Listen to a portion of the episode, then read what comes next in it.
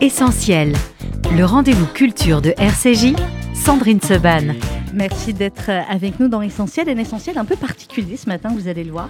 C'est vrai que d'habitude, on parle culture, on parle livre, on parle théâtre, on parle cinéma ou exposition. Là, on va parler euh, évidemment de, films et de documentaires avec le silence des tableaux, mais c'est euh, l'histoire d'une entreprise qu'on va vous raconter ce matin, mais c'est surtout l'histoire d'un homme, l'histoire d'une famille, la famille Giberstein. Daniel Giberstein, bonjour. Bonjour Sandrine. Merci beaucoup d'être avec nous aujourd'hui. C'est votre père dont on va parler aujourd'hui, Bernard Giberstein.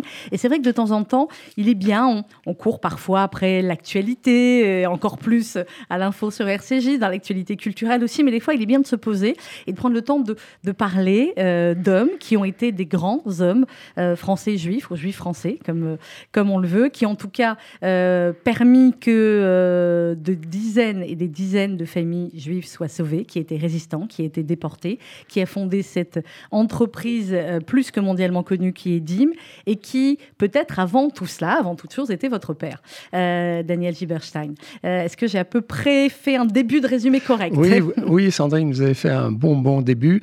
Euh, est-ce que pour rebondir sur ce sur ce que vous venez de dire. Euh, mon père bon, est décédé en 1976, il avait 59 mm. ans, il était très jeune. Et, euh, mais euh, par rapport à l'actualité, je dirais que l'histoire de l'entreprise DIM est d'une certaine manière encore actuelle aujourd'hui. L'entreprise DIM existe aujourd'hui, elle est toujours leader, leader sur son marché, que ce soit du collant du sous-vêtement euh, masculin ou euh, de la lingerie féminine euh, et, dans, implanté dans de très nombreux pays en dehors de la France. Mais ce que je veux dire, les sujets qui sont abordés dans le film que, que j'ai réalisé, qui s'appelle le, silence des tableaux, sur l'entreprise DIM de l'époque de mon père, mhm. il y a des sujets comme où il était en avance, qui ah étaient des sujets comme l'égalité homme-femme. Chez DIM, euh, les femmes étaient traitées au même niveau que les hommes, les salaires étaient les mêmes, les conditions de travail étaient les mêmes, et c'est un sujet qui est toujours d'actualité aujourd'hui. Et, on ne va pas dire à quel point votre père a permis que les femmes soient sublimées, voilà, mais, euh, ça c'est clair. Et, puis euh, l'industrialisation, aujourd'hui on reparle de souveraineté industrielle, il y avait des, des, dizaines de milliers d'emplois qui étaient donc en France. Euh, dans différentes, surtout dans la région de Saône-et-Loire, essentiellement à Autun et sa région, euh, également en Loire-Atlantique, à Nantes, Saint-Nazaire, mais et chez deux, euh, euh, deux hommes politiques qui, par la suite, ont, connu un destin présidentiel. Il avait une usine à Château-Chinon chez François, Mitterrand, et une usine à Ussel, qui était le fief de Jacques Chirac. Jacques Chirac, pas mal, euh, pas mal du tout. Quand vous disiez l'entreprise, on, va revenir après au début de, votre papa, mais j'ai regardé plusieurs documentaires et, reportages. Il y a un reportage qui était de, France 3 qui vous avait suivi à Autun, et il y avait des témoignages bouleversants d'employés qui ont fait... Bah, comme c'était le cas euh, parfois avant, toute leur carrière, toute leur vie dans l'entreprise, et qui disaient à quel point euh, votre père était un grand patron, alors comme il y en a encore, bien fort heureusement, mais avec cette, euh, cette passion pour, enfin, des employés pour leur entreprise qui est toujours extrêmement touchante il, considérait effectivement euh, son entreprise euh, et ses employés comme ses enfants. Hein. Mm. Euh, Donc vous étiez nombreux comme frères et sœurs. On était une famille nombreuse. Bon, j'ai un frère, Michel, qui est, né de deux ans, mais son entreprise, qu'il accaparait à temps plein. Hein. Il vivait pour son affaire, il vivait pour ses employés, et puis il vivait aussi pour, pour aider les autres. C'était vraiment un bienfaiteur. Et euh, j'ai vécu donc toute cette période sans travailler chez DIM, mais il nous faisait partager à la fois euh, ses idées, sa passion, euh, ses, visites dans les usines, etc.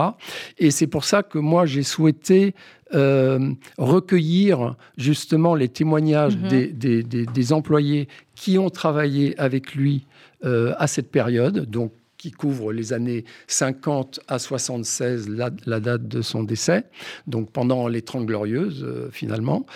Et euh, en 2014, euh, j'ai, je suis allé à leur rencontre et j'ai mhm. pu interviewer une cinquantaine de personnes. Ah oui. alors, elles sont pas toutes dans mon film parce que dans un film, il faut choisir. Choisir, c'est renoncer, malheureusement.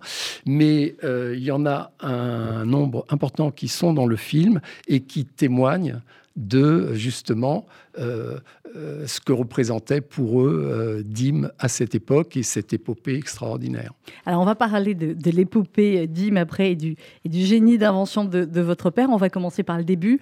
votre père, Bernard Giberstein, est né en 1916. Il est né à Varsovie hein? Il est né à Varsovie. donc il était le plus jeune d'une fratrie de quatre. Mhm. Et euh, euh, il n'est jamais retourné par la suite en Pologne.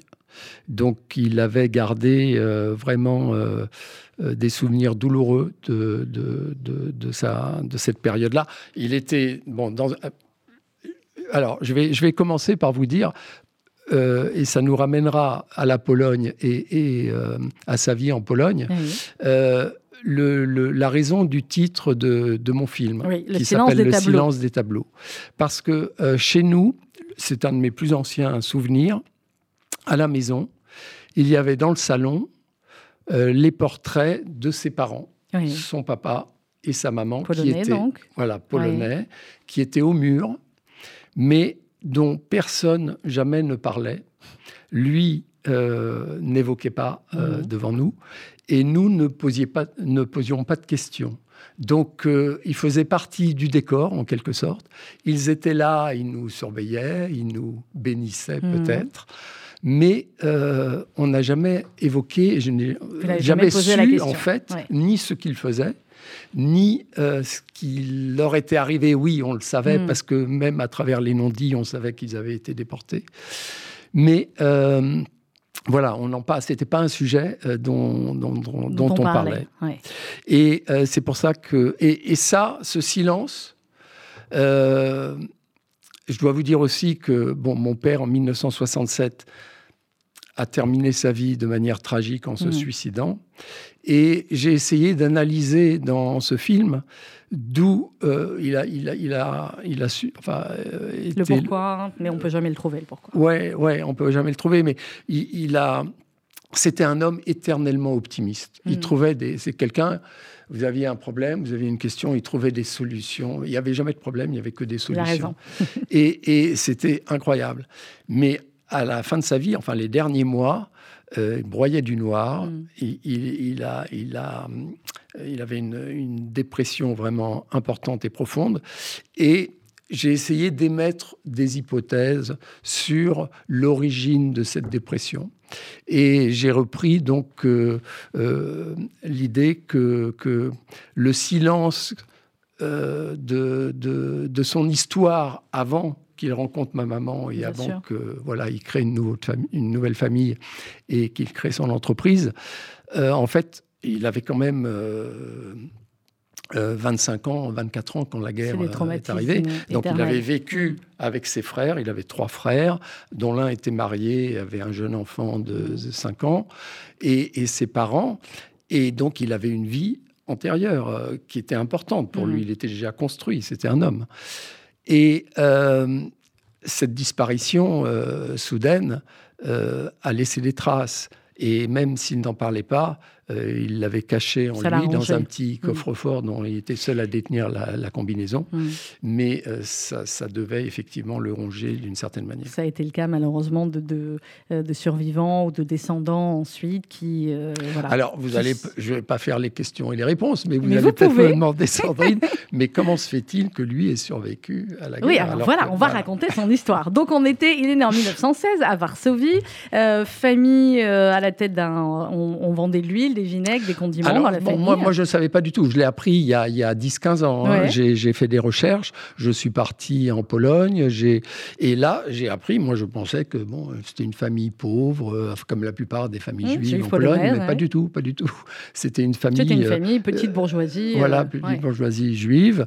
Et avec une affaire importante. donc, mon père avait de qui tenir sur le plan donc, professionnel, des affaires Alors là, là où effectivement on, peut comprendre aussi la manière, enfin, il y, a eu beaucoup de, coups de chance. Après, on l'appelle ça comme on veut euh, dans la vie de, votre papa. Euh, il va suivre des études d'ingénieur en, agronome en Belgique avant la guerre. Il va rater ses examens.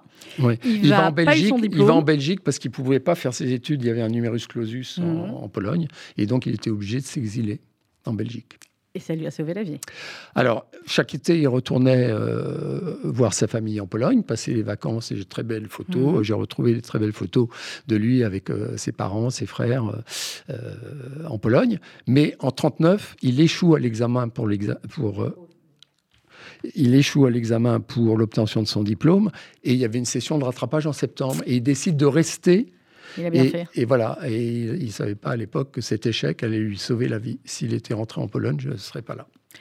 On va marquer une première pause musicale. Euh, euh, Daniel Giberstein, pas n'importe laquelle pause musicale, c'est vous qui nous les avez amenés. C'est Vladimir Kosma, ce très très grand Vladimir Kosma, qui a composé les musiques, c'est bien cela? Exactement, les musiques du film, oui. Eh bien, on de magnifiques musiques. Premier extrait de Vladimir Kosma et on continue à parler ensemble avec Daniel Giberstein, de son père Bernard Giberstein et du silence des tableaux. À tout de suite. Ooh.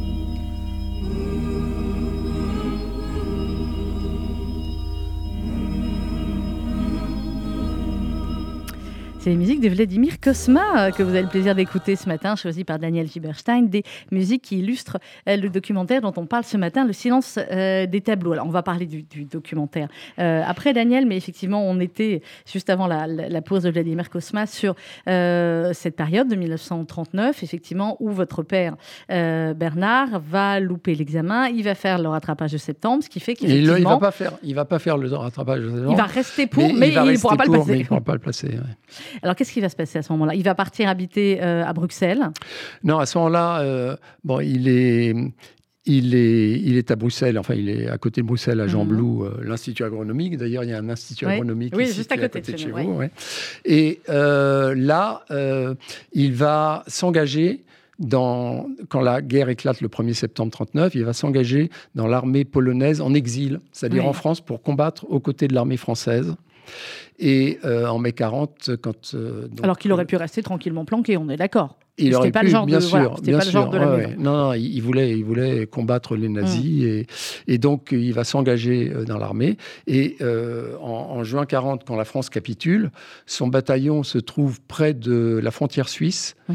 et donc ils vont franchir la frontière pour se réfugier en Suisse, qui était pays neutre, et euh, ils étaient à l'abri donc de, des Allemands. Et là, euh, euh, donc, en fait, là, c'est un petit camp de vacances, c'est un camp de réfugiés, mais on leur donnait quelques travaux pour, pour réfection des routes ou des choses comme ça à faire, mais ils allaient se baigner, il allait, j'ai même des, retrouvé des photos où il était au, ski, donc c'était vraiment le, entre guillemets le, le club med. C'était plus agréable, voilà. Mais euh, lui, euh, il supportait pas parce qu'il savait d'abord que sa famille était en grand danger. Il a reçu des lettres de sa famille jusqu'en mai 41.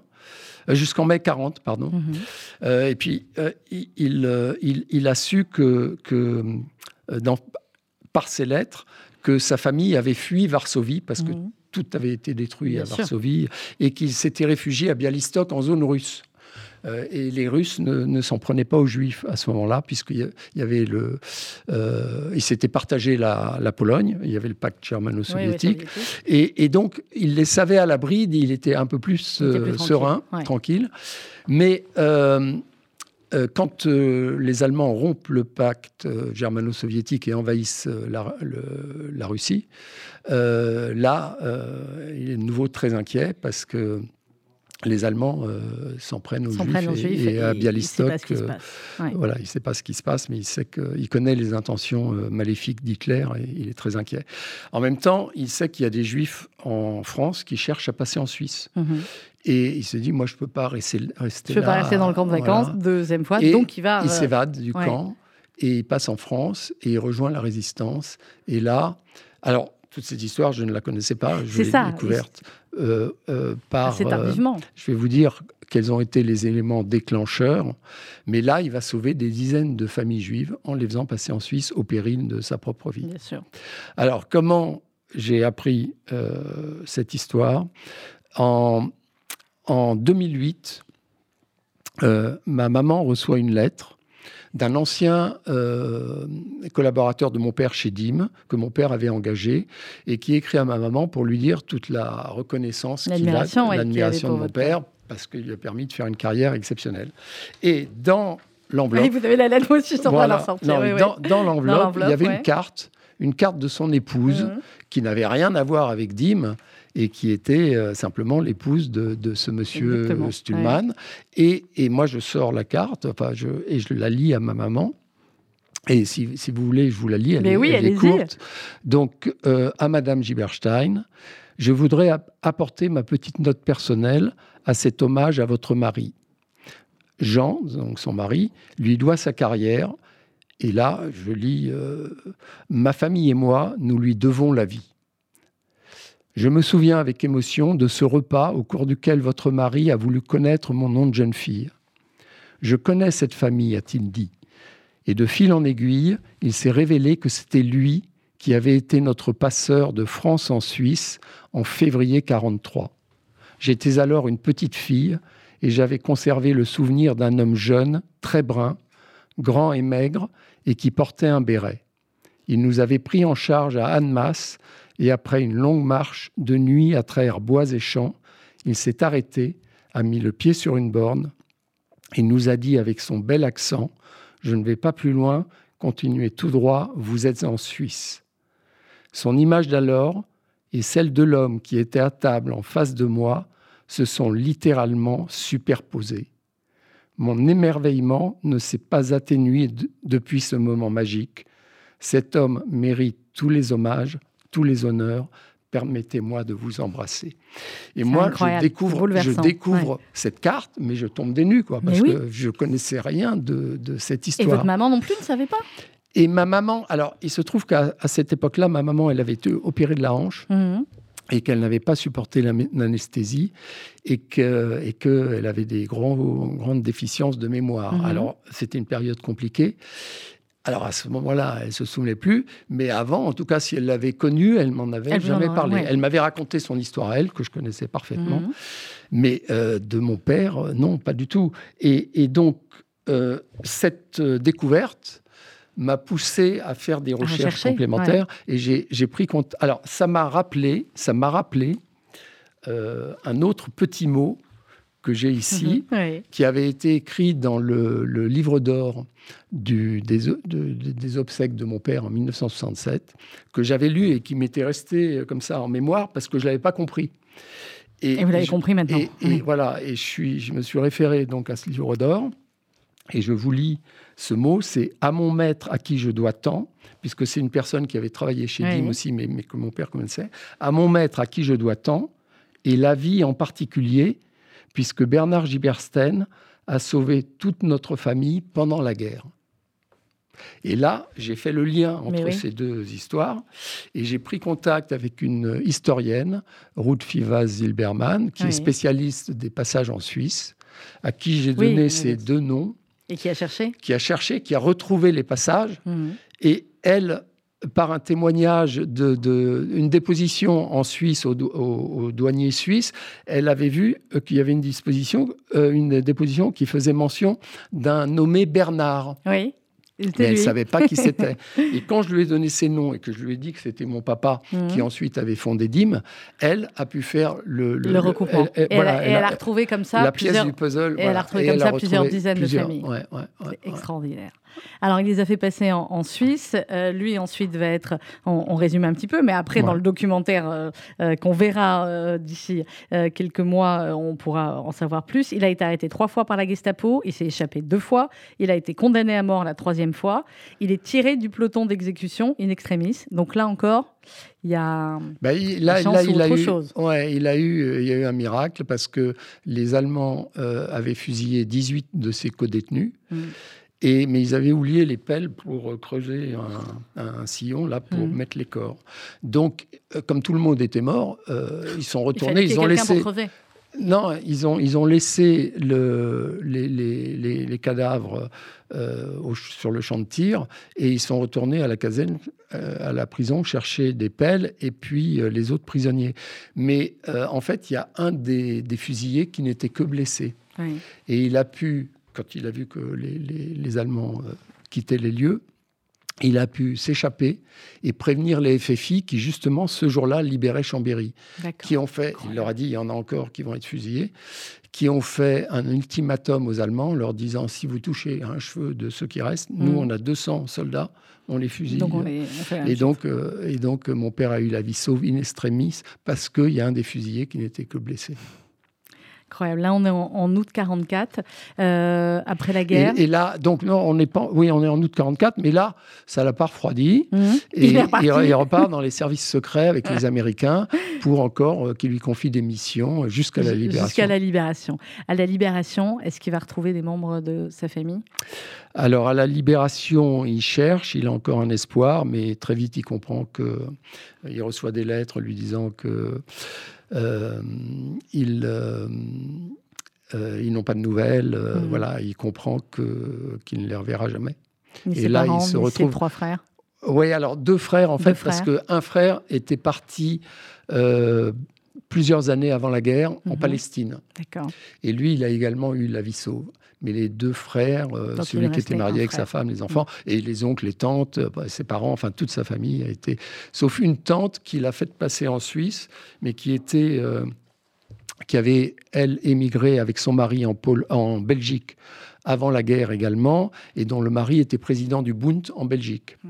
Et je pense que c'est pour ça qu'il s'est évadé du camp en Suisse, parce qu'il devait être en relation, il était en relation avec elle en Belgique, et ensuite, quand elle est passée en France, elle, ils ont dû rester en contact, et il s'est dit, il faut absolument, si j'interviens pas, euh, ils vont se faire arrêter. Et donc, je pense que c'est pour ça qu'il était passé en France. Et puis, il a profité pour en sauver encore plein d'autres. Pour en sauver plein. Vous les avez tous retrouvés, ceux qu'il a sauvés non, non, non, J'en ai retrouvé assez peu, dont, dont soit certains. Mais profitez, hein, profitez de l'antenne, euh, Daniel. Peut-être que certains qui nous écoutent, dont les parents oui, ont alors, réussi à il y a eu, si vous voulez, il y euh, avait une projection. Donc, il y a un film qui a été fait par Eric Bitoun, qui s'appelle L'homme au banilon, qui a été diffusé, diffusé sur la chaîne Toute l'Histoire, mhm. et qui raconte euh, euh, mes recherches donc en Pologne, en Belgique, euh, en Suisse, enfin dans les différents endroits où il a été. Et quand on a fait une projection de ce film au mémorial de la Shoah, dans la salle, il y avait, ou quelqu'un avait entendu, oh non, dans la salle, était dans la salle, quelqu'un qui est venu me voir ensuite, qui m'a dit, écoutez, mon père a été sauvé par votre père. Et parce que, parce que mon père m'a toujours dit que le passeur était, avait un fort accent polonais et la description qu'il m'en a faite correspond exactement à celle de la dame dans ce. Bon, alors si parmi nos auditeurs, certains aussi ont, été, ont eu leurs parents sauvés en passant en Suisse. C'est possible. Alors, non, ah, oui, il y a, y, y a, une chose qu'il faut que je vous dise. C'est assez incroyable. Parce que, bon, ma maman a également une histoire euh, incroyable pendant la guerre. Alors, euh, il leur est arrivé des tas de, péripéties assez dramatiques, mais eux se sont tous retrouvés euh, en vie après la guerre. Mais il y a un épisode, à un moment, ils ont voulu, ils ont cherché à passer en Suisse. Et ils se sont rendus à Marseille et ils devaient passer avec deux familles, la famille Bronner et la famille Chimel. Et euh, quand mon grand-père donc euh, est arrivé, enfin ils sont arrivés à Marseille, la famille Hirtz, c'est le nom de jeune fille de ma maman. Euh, quand ils ont vu le grand-père Chimel avec sa barbe et tous les attributs d'un bon juif, ils se sont dit si on part avec eux, on va jamais arriver à destination. c'est mal barré. Et mon père et mon, grand-père a eu peur. Il a dit on reste. En fait, les Chimel et les Bronner, ils sont arrivés sains et saufs à destination. Et j'ai appris par la suite que c'était mm. mon père qui les avait fait passer. C'est-à-dire que si ma mère et mon grand-père, ah, ils se connaissaient pas, hein, mais ils se sont connus après la guerre. Il y aurait eu une première rencontre euh, lors de ce passage. Qu'est-ce qu'elle aurait donné Je ne sais pas. Mais, mais et, donc, alors, je termine l'histoire, c'est qu'ils sont restés à Marseille. Et en fait, la famille Chimel était recherchée par, euh, c'était en 42, c'était encore la police française, mhm. c'était la ah police de Bousquet à l'époque. Ah Je vous raconterai autre chose euh, après. Euh, la, la, police française, ils étaient recherchés par la police française depuis plusieurs semaines. Et c'est pour ça qu'ils voulaient partir en Suisse. Mhm. Donc ils sont partis. Ma mère, avec ses parents, son frère, sa sœur, restent dans la maison des Chimelles. Et le lendemain matin, la police débarque dans la maison pour arrêter les chimelles et ils trouvent la famille Hirt. Et ils arrêtent toute la famille Hirt. Donc non seulement ils ne sont pas partis en Suisse, mais... ils ont été arrêtés, euh, internés au camp de Rivesaltes. Et après, je vous raconte pas la suite, parce que... mais c'est toute une histoire. C'est des, histoires incroyables. Ce que je veux vous dire, Sandrine, c'est que après la guerre, bien longtemps après la guerre, euh, on avait un appartement, moi je suis né euh, dans le 17e rue du mhm. Dobropol, mais en 1965 ou 66, mes parents sont installés à avenue Raphaël, dans un immeuble qui était tout neuf. Ils ont pris un appartement à avenue Raphaël, et ma mère a pris une décoratrice qui s'appelait Madame Bousquet. Et elle, euh, donc, elle vient dans l'immeuble. L'immeuble, il y avait très peu d'appartements occupés parce qu'il était tout neuf. Et elle trouvait que l'endroit était superbe, tout ça.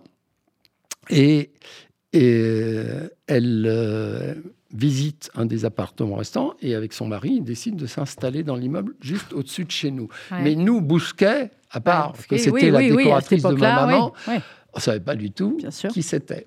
Et donc, les Bousquet s'installent. Monsieur Bousquet René devient le président du, syndic des copropriétaires. Donc ma mère assiste, comme on est autour de cette table, aux réunions de copropriété avec, avec Monsieur Bousquet, sans savoir qui il était. Et ça a duré jusqu'à ce qu'il. Alors mon père, mon père est décédé. Euh, bon, lui n'allait pas aux réunions de copropriétaires, mais il est décédé en 67. Donc là, on ne savait pas encore, mais c'est en 78 ou à peu près dans ces années-là qu'on a commencé à parler de René Bousquet et surtout après en 81 avec Mitterrand. Ah, et, on a su, et, donc euh, on croisait M. Bousquet qui avait un beau berger allemand. oui, il, était resté fidèle à, et, et, et, qui a été assassiné dans l'immeuble. Oui, ah, c'était dans cet immeuble-là qu'il a été assassiné. C'était dans l'immeuble. Effectivement, vous avez de quoi faire des livres et des documentaires, Daniel Giberstein. Donc, la vie réserve, les réserves des surprises bonnes et moins bonnes. mais là, c'était quand même assez incroyable. Alors, dans le documentaire Silence des tableaux, euh, qu'on n'a pas encore vu, qu'on nous, on va avoir le privilège de voir euh, bientôt et que, et que vous allez diffuser ou au cinéma ou en, télé. Et on dira évidemment à nos auditeurs en, temps et en heure où on pourra le, euh, le voir. Pourquoi un documentaire Vous en aviez déjà fait un. Il y avait celui d'Éric Bitoun. il y en a eu d'autres aussi. Je crois qu'il y en a un sur Salto, même qu'on peut voir de manière de manière euh, et, permanente. Eric en a fait deux. Il a fait l'histoire glamour de Dim, qui est plus euh, c'est ça, c'est celui-là qu'on voit sur Salto. Et, euh, l'homme au vanillon, qui, est la recherche sur les origines de mon, la famille de mon Alors celui-là, le silence des tableaux, comment vous l'avez conçu? Alors celui-là, moi j'ai souhaité en fait. le, celui d'Éric Bitoum, il, il, est magnifique. Les gens qui l'ont vu sont tous très émus.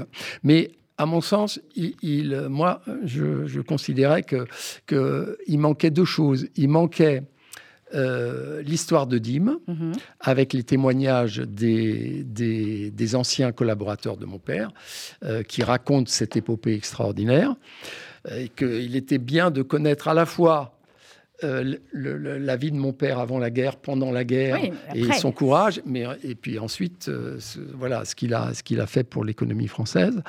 Et puis euh, la, la deuxième chose, c'est toute l'aventure industrielle de mon père en Israël. Oui. Parce qu'en Israël, il a créé une entreprise aussi importante que DIM en France. Ah, il a créé pendant la guerre des séjours Guibor. Guibor, ouais. Et qui a été euh, à elle seule euh, une entreprise euh, absolument extraordinaire. La première entreprise, le premier exportateur textile euh, du pays, ouais. Et Golda Meir lui a dit Je regrette seulement qu'il n'y ait pas plus d'entrepreneurs de votre envergure, parce qu'il a réalisé en un temps record, le, il y avait 12 usines mmh. et 5-6 000 personnes qui travaillaient. Et c'était au moment, il y est allé juste avant la guerre, des, six jours, alors que tout le monde lui partait plutôt dans l'autre sens. Et qui aurait été investir en Israël à ce moment-là hein. et, donc, euh, si vous voulez, dans, mon film, j'ai voulu euh, voilà relater toute cette euh, toute cette histoire. J'ai pu interviewer un, des anciens directeurs de Gibor mmh. euh, que j'ai interviewé par Skype et qui malheureusement, bon, à l'époque, il était sous euh, traitement chimiothérapie mmh. et depuis, euh, il est décédé. Mais il a fait une interview magnifique où il raconte toute cette aventure extraordinaire. Et je suis content de, voilà, de, de, pouvoir relater ça dans le film. Et je pense que mon père, si vous voulez, sans en parler, parce que moi, je l'ai vécu, cette aventure de Gibor, mais pour moi, je voyais concrètement les usines, les emplois, le, tout ça, mais sans comprendre ce qu'il y avait derrière. Et je pense que derrière, il y avait ce souci de mon père de, rendre hommage à ses parents qui auraient rêvé d'un État où les Juifs pourraient vivre euh, mmh. libres et, et, indépendants, et, voilà, sans, craindre les, persécutions, et, qu'il a voulu euh, voilà, le, faire en souvenir de ses parents. Alors, DIM, évidemment, quand on dit DIM partout, on entend ces quelques notes.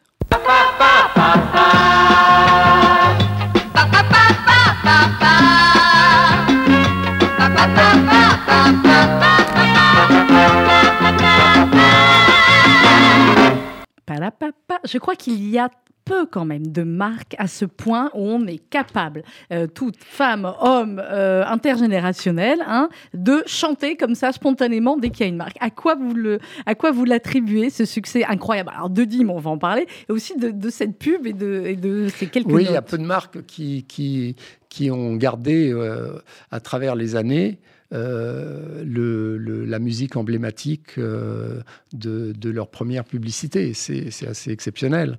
Et c'est vrai qu'encore aujourd'hui, alors aujourd'hui, il y a moins de publicité, on les voit moins. Euh, je, je, pense que aussi les, les, médias ont changé, il y a les réseaux sociaux, il y a, beaucoup d'autres choses. Mais euh, quand il y a une publicité, c'est toujours sur le même raison, Hein. Ils, ont, ils ont retenu et, ça. Et, qui euh, n'a pas euh, effectivement dans sa tête ces six petites notes emblématiques et hein. qui, qui, qui, sont qu'on doit à, un autre grand compositeur, c'est Lalo Schifrin, qui, a, qui a créé des musiques extraordinaires comme Mission Impossible et d'autres. Que ça. voilà. Et, et, et c'est un des, des, créatifs de chez Publicis. Alors, il y a eu une grande rencontre, si vous voulez, en 1964, entre deux géants Mhm. Un géant de l'industrie qui était mon père, de l'industrie textile, et, un autre géant de la publicité qui était Marcel Bleustein-Blanchet, ben qui a inventé la publicité moderne. Et, leur rencontre, bah, écoutez, ça, ça, donne des, voilà, des, pubs dont on se souvient 50 ans, 60 ans après. Alors, euh, votre papa, on va pas pouvoir raconter tout d'hymne là en une quinzaine de minutes, mais pour que les gens se rendent bien compte, donc il va arriver à Autun en 56, il va abandonner la foi pour le fameux nylon, les baffes en couture. À l'époque, mesdames, mesdemoiselles, plus d'un million de collants fabriqués par jour, euh, vendus à l'époque 5 francs. Bon, ça a augmenté un peu depuis. Hein. Euh, le bas dimanche, euh, créé en 58, connaît un gros succès. En 62, la marque représente 25% du marché français du bas. Et la volonté de votre papa aussi, c'était de rendre les produits accessibles à toutes, parce qu'effectivement, bah, on se souvient que pendant la guerre, les femmes qui n'avaient pas les moyens de, de mettre des collants ou d'acheter des collants tracés un trait comme ça là derrière pour imiter comme si elles avaient encore des bas. Donc c'était les bas produits avec couture à cette époque-là et c'était un produit de luxe. Ils étaient en soie, donc c'est très cher. Et, effectivement, elle, elle, traçait un, trait sur la jambe pour voilà laisser penser qu'elle portait un, des bas. Mais mon père a dès le début, c'était un visionnaire. Mais oui. Et, il était toujours en avance sur son temps. Et, il a toujours cru. Euh, c'est quelqu'un qui, qui dont, le champ du possible n'était pas le, même que le nôtre, si vous voulez. Donc nous, on se met des limites, des barrières. Il faut pas, il a raison. il mais lui, tout était possible. Ça me fait penser, à, si vous voulez, à, Kennedy en 62, quand il, fait, il fait un grand discours où il dit euh, Nous irons sur la Lune avant la fin de la décennie, mmh. non pas parce que c'est facile, mais parce, que, c'est difficile. Voilà, exactement. Voilà. Ben, mon père, c'était un peu ça. C'était, euh, il, choisit, il, aimait se lancer des défis, et en plus, euh, souvent, il avait des idées, mais c'était des évidences. Euh, auquel personne ne pensait parce que le bas il a toujours été avec une couture donc il n'y a pas de raison qu'on enlève la couture. Et lui il a pensé que voilà ce serait plus économique ça permettrait de, voilà de, baisser les prix de, vente et donc euh, plus de, femmes pourraient en porter. Ensuite il a enlevé le talon il y avait un talon. Ensuite mhm. le bas euh, il était formé il était repassé et puis il était formé à la forme de la jambe. Mais en fait quand on formait euh, à chaud euh, le, nylon, il perdait de son élasticité. Mhm. Et, quand, on, la femme le mettait, ça baillait derrière le genou, ça baillait à la cheville. Et c'était pas joli.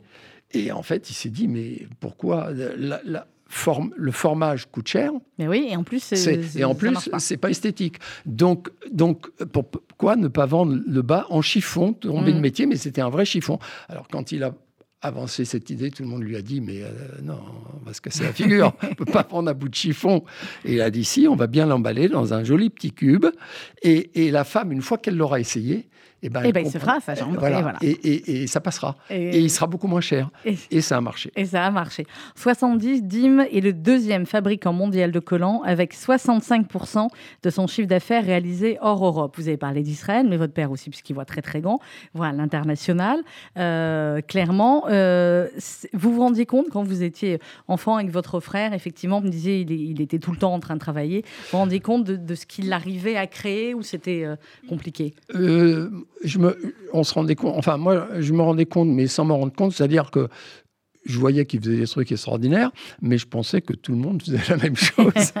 Donc ça ne me paraissait pas euh, particulièrement euh, extraordinaire. Et en plus, comme je vous dis, bon, c'est des choses qui paraissaient évidentes, et puis il nous expliquait. Mais de temps en temps, il nous posait l'école. Mais quand il nous posait l'école, il avait déjà la réponse, lui, parce qu'il avait réfléchi toute la nuit. Ça, le matin au petit déjeuner, nous, on était à peine réveillés. Qu'est-ce que... Alors, j'ai pas les questions précises, mais... Et puis nous, on séchait lamentablement, et puis lui, il nous donnait la réponse. Et puis après, voilà, il partait au bureau. Mais, mais euh, si vous voulez, il y, a eu un truc euh, quand même. Euh, qui, il avait une vision planétaire. Donc, à une époque où personne ne créait d'usine. Alors lui, il en a créé en Israël, mais il en a créé à Hong Kong, il en a créé en Corée pour, pour, le marché japonais, il en a créé à Porto Rico et aux îles Vierges pour le marché américain. Il a été le premier à lancer le collant aux États-Unis. Alors, il, avait, il était un peu fier parce qu'il il était allé chercher l'idée du bas sans couture aux États-Unis et du nylon. Et là, il leur apportait un produit qu'il ne connaissait pas, le collant, euh, et il a lancé aux États-Unis. Alors, en France, c'était dans un petit cube, et là-bas, il a eu l'idée de, faire le jeu de mots, l'association leg qui veut dire jambe, et egg qui veut dire œuf. Donc, il a transformé la boîte du cube en un œuf. Donc, ils vont les collants dans un œuf. voilà, ça s'est appelé Legs. Et, et, ça a été euh, tout de suite numéro un aux États-Unis. Euh, alors, un mot après, on, va hum, parler peinture et sculpture. Moi, je sais que ça vous intéresse aussi avec euh, nos deux invités par, bah, ça s'appelle le silence des tableaux. Voilà, donc vous avez compris aussi pourquoi je les ai placés dans cette émission-là. Vous avez tout compris. Mais je voulais un mot sur, sur votre bar mitzvah, Daniel Giberstein. Hein euh, on est en 1964, en Belgique, à Knokke-le-Zout. et vous dites, mon père m'a jeté un regard à ce moment-là. et vous vous êtes dit, j'ai fait aussi ce film pour répondre à cette question. C'est vrai. Alors, en fait, lors, de ma bar mitzvah, il y a eu un film qui a été réalisé. Ma bar mitzvah s'est déroulée à Knock-le-Zout.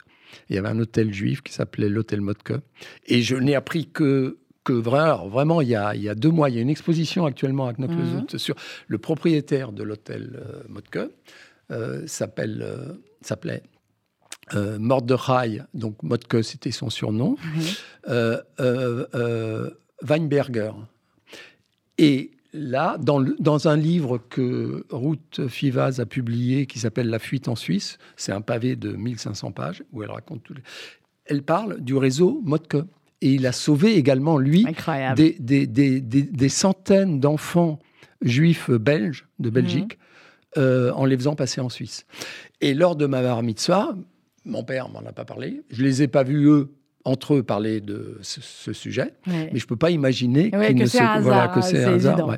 Et donc, euh, quand je prononce un discours le soir euh, de, du dîner, euh, le caméraman a fait un gros plan sur le visage de mon père. Hmm. Mais à l'époque, bon, je ne l'ai pas remarqué quand je prononçais le discours parce qu'il était assis à côté de moi.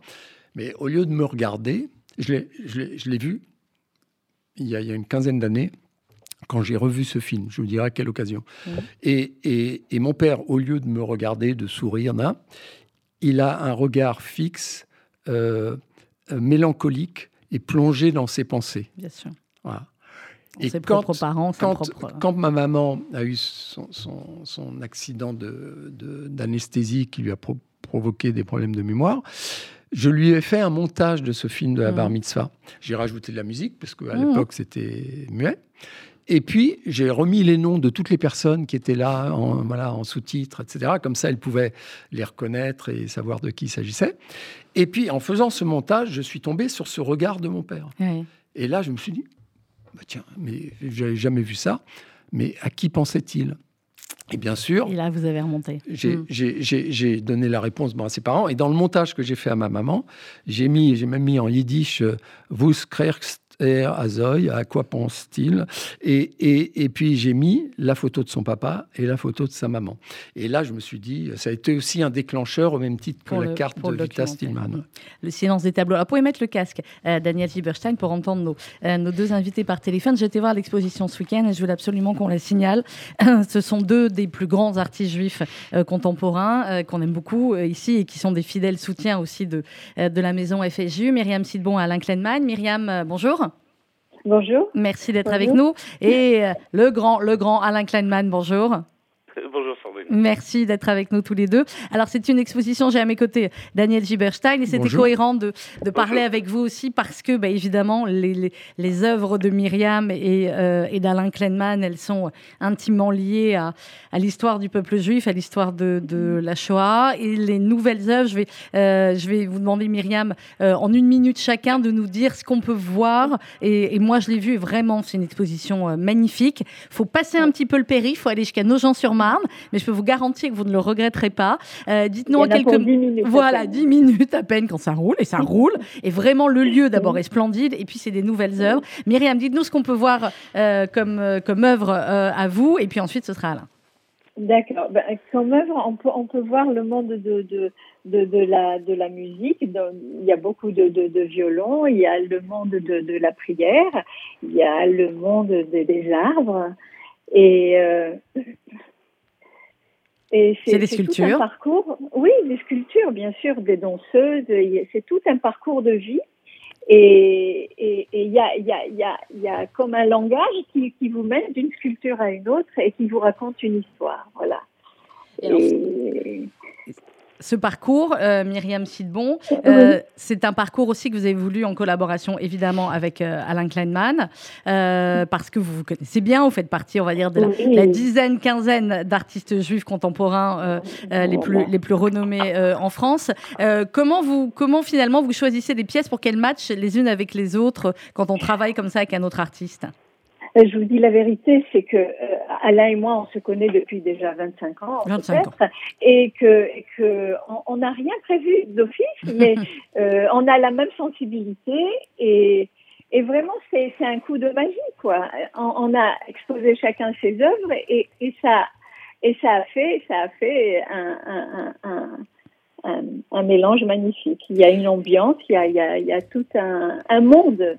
Il y a le monde d'Alain et, et, mon monde qui se sont, euh, euh, voilà, et alors, le, monde d'Alain Kleinman, justement, on le connaît bien et on découvre encore à chaque fois. Et à chaque fois, devant certaines œuvres, on est euh, comme ça, happé, parce que c'est un monde disparu. C'est ce monde-là aussi, le monde euh, dont, dont racontait le monde de la mémoire, le monde dont nous parle Daniel Giberstein aussi depuis le début de l'émission. Alain Kleinman, les, nouvelles œuvres euh, que vous exposez donc à Nogent-sur-Marne, et on donnera l'adresse exacte dans un instant. Quelles sont ces œuvres? Il y, a des, il y a des nouveautés aussi, il y a un travail aussi un petit peu différent de votre travail habituel. Oui, alors euh, d'abord effectivement ça a été très très naturellement euh, harmonieux avec les, les, belles sculptures de, de Myriam, mais on a eu l'impression vraiment que l'exposition se, se mettait en place euh, tout, tout, tout, à fait naturellement. Quelquefois c'est compliqué effectivement la, la, coexistence, et là c'était très complémentaire. ça, ça l'espace est à la fois aéré, il y a le, respect euh, des deux des, deux œuvres. Enfin, voilà, c'était très agréable à tout point de vue. Euh, bon, mon travail, effectivement, thématiquement, on peut dire c'est autour de la mémoire, mais il y a beaucoup de matériaux différents dans cette exposition. C'est-à-dire, il y a des il y a des travaux sur toile, des travaux sur papier, des sculptures en papier, des euh, toutes sortes de, de, matières qui nourrissent les toiles, euh, des, sculptures, des sculptures acryliques, des vieilles photos, enfin, tout cet univers en fait de, de, grenier euh, euh, familial ou imaginaire qu'on redécouvre. et qui fait. Qu'on redécouvre comme dans, dans une vieille malle où on trouve pêle-mêle des, des, des, de la grand-mère, un mhm. fragment de sa robe de mariée, des cartes d'identité, mhm. des, des livres, enfin tout, tout, tout, tout, tout ce matériau qu'on connaît bien, Alain Kleinman, dans vos, dans vos tableaux et qui fait revivre effectivement ce, ce monde disparu et, et cette mémoire. J'aurais aimé vous recevoir plus longtemps, mais comme vous m'avez prévenu trop tard de l'expo tous les deux. Je vous ai engueulé d'ailleurs là-dessus. Donc, Myriam Sidbon, Alain Kleinman, c'est jusqu'au 29 euh, mai. Vous nous donnez l'adresse exacte, Myriam? Alors, c'est 150 Grande Rue. Euh, Charles de Gaulle à Nogent-sur-Marne, c'est le carré des Coignards. Oui, c'est magnifique comme endroit. C'est jeudi, enfin, c'est tous les jours du mardi au dimanche de 15h à 19h. Et on sera ravis, ravis de vous recevoir et de vous expliquer, de vous, de vous de partager ce, cette exposition. Exactement. Et quand on a des artistes pareils qui vous expliquent, euh, ça change tout. C'est au Carré Coignard, 150 Grande rue Charles de Gaulle. Et on salue euh, Sylvia Usan, bénévole émérite aussi, militante, et qui, euh, et qui vous a aidé. le, le, JP Jacques Martin, le, le, le, maire, et Déborah Musler Munzer. Voilà, et eh bien ben, Déborah Munzer, c'est peut dire aussi qu'on la connaît. Bref, que des gens qu'on aime et des talents euh, euh, incroyables. Et euh, la prochaine expo, vous me prévenez avant, hein, Myriam et Alain, qu'on puisse avoir, qu'on puisse avoir le temps absolu de. Mais oui, ben, je connais les artistes, vous savez. On vous embrasse à tous les deux. Merci beaucoup, Myriam Sidon et, Alain Kleinman. ça nous donne l'occasion, Daniel, il nous reste encore 7-8 minutes d'émission, ça nous donne l'occasion d'enchaîner sur, parce que finalement, on a parlé du parcours de, de héros, de résistant, de sauveur euh, de votre papa après son parcours à Nîmes. Je voulais qu'on termine sur son rapport. Finalement, euh, on a dit tout à l'heure à quel point c'était un, bâtisseur, un précurseur, un visionnaire. Euh, je voulais que tu disiez quel était finalement son rapport ensuite avec, avec la communauté juive, avec le judaïsme. Alors, il, avait été élevé dans une famille pratiquante traditionnaliste. Mhm. Et donc, euh, il connaissait euh, déjà, euh, par rapport à la liturgie, il connaissait l'ensemble des prières, tout ça. Mais je pense que la Shoah lui avait quand même, l'avait quand même pas mal refroidi ouais, de ce côté-là. Donc, disons que, alors que ma maman, donc j'ai connu mes grands-parents maternels euh, qui ont vécu à Paris après la guerre. Et, euh, euh, du côté de ma maman, c'était un peu plus orthodoxe, mais, mais c'était le, judaïsme de Torah Imderech Eretz. Parce mhm. qu'elle avait été, elle, avait été, elle au, lycée Samson Raphaël Hirsch, oui. Schule à Francfort. Oui. Euh, jusqu'à l'âge. Alors, si vous voulez, je fais une parenthèse. Enfin, je vais répondre à votre question, mais je fais puisque moi, ça me ramène sur ma maman, mais très vite.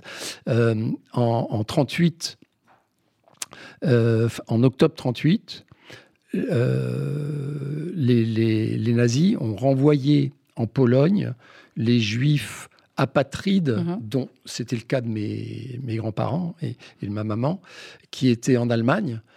Euh, là, ils les exterminaient pas encore, mais ils les renvoyaient chez eux. Et donc, un matin, un beau matin, à 6 heures du matin, la police est arrivée chez eux et a dit Bon, vous, faites, euh, vous mettez vos affaires dans un sac et hop, vous, on vous amène à la gare, vous prenez le train. Et, et voilà. Et ma mère, comme ça, était, est partie en Pologne avec son frère. Euh, et elles, eux, ils ont eu la chance d'avoir de la famille en Pologne à Cracovie, donc ils ont pu, rejoindre. Mais ceux qui n'avaient pas de famille, ils étaient envoyés dans un camp à Sponchin, à la frontière euh, germano-polonaise. Et ensuite, quand les Allemands ont envahi la Pologne, bah, ils n'ont eu qu'à se servir dans ce camp pour les envoyer ah à Auschwitz. Mm. Et mais ma maman, elle a eu la chance de pouvoir revenir, mais une semaine avant le début de la guerre en Allemagne, enfin bah, encore une histoire incroyable. Et euh, mes, grands-parents donc sont partis en Belgique avec ma maman et, toute la famille euh, à Anvers et puis après en France. Enfin bref.